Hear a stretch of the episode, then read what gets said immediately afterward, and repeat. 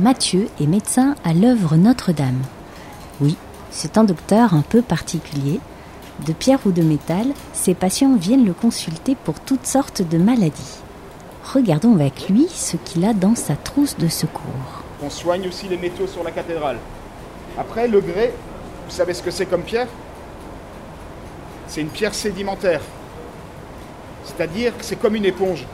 Le grès, on a l'impression que c'est dur et que c'est consistant.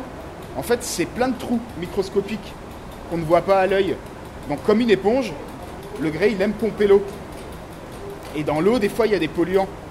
Alors, les polluants, ça peut venir de plein de choses, mais ça vient aussi de notre activité à nous, les hommes et les femmes. On rejette beaucoup de polluants dans l'atmosphère. C'est des sels. Et ces sels, ils sont dissous dans l'eau et le grès pompe l'eau avec ces sels. Donc, c'est ce qu'on peut voir ici. Il y a des croûtes. Ça fait comme des champignons, en fait, qui poussent. Ces sels, ils sont nocifs. Ils attaquent le grès, ils mangent le grès. Donc, il faut pouvoir les retirer alors là, il y a des choses très simples. On utilise des compresses.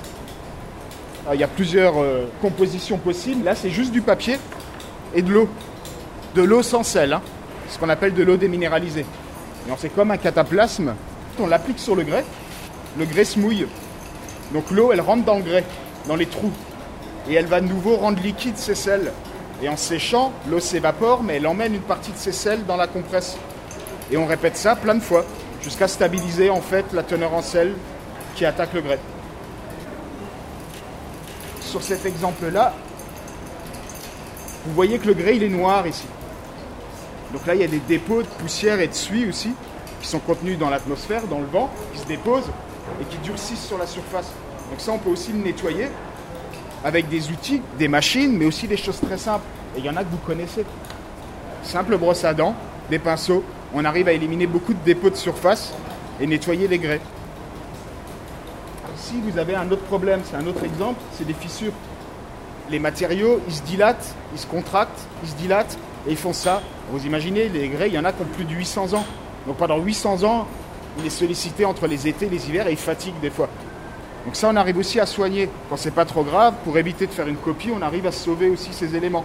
Alors là, encore une fois, comme un docteur, on a des outils tout simples des seringues où on met différents coulis, différents mortiers et on va combler, on va remplir ces fissures pour que l'eau ne s'infiltre plus avec les polluants à l'intérieur et recoller, si vous voulez, un peu les, morceaux qui s'ouvrent.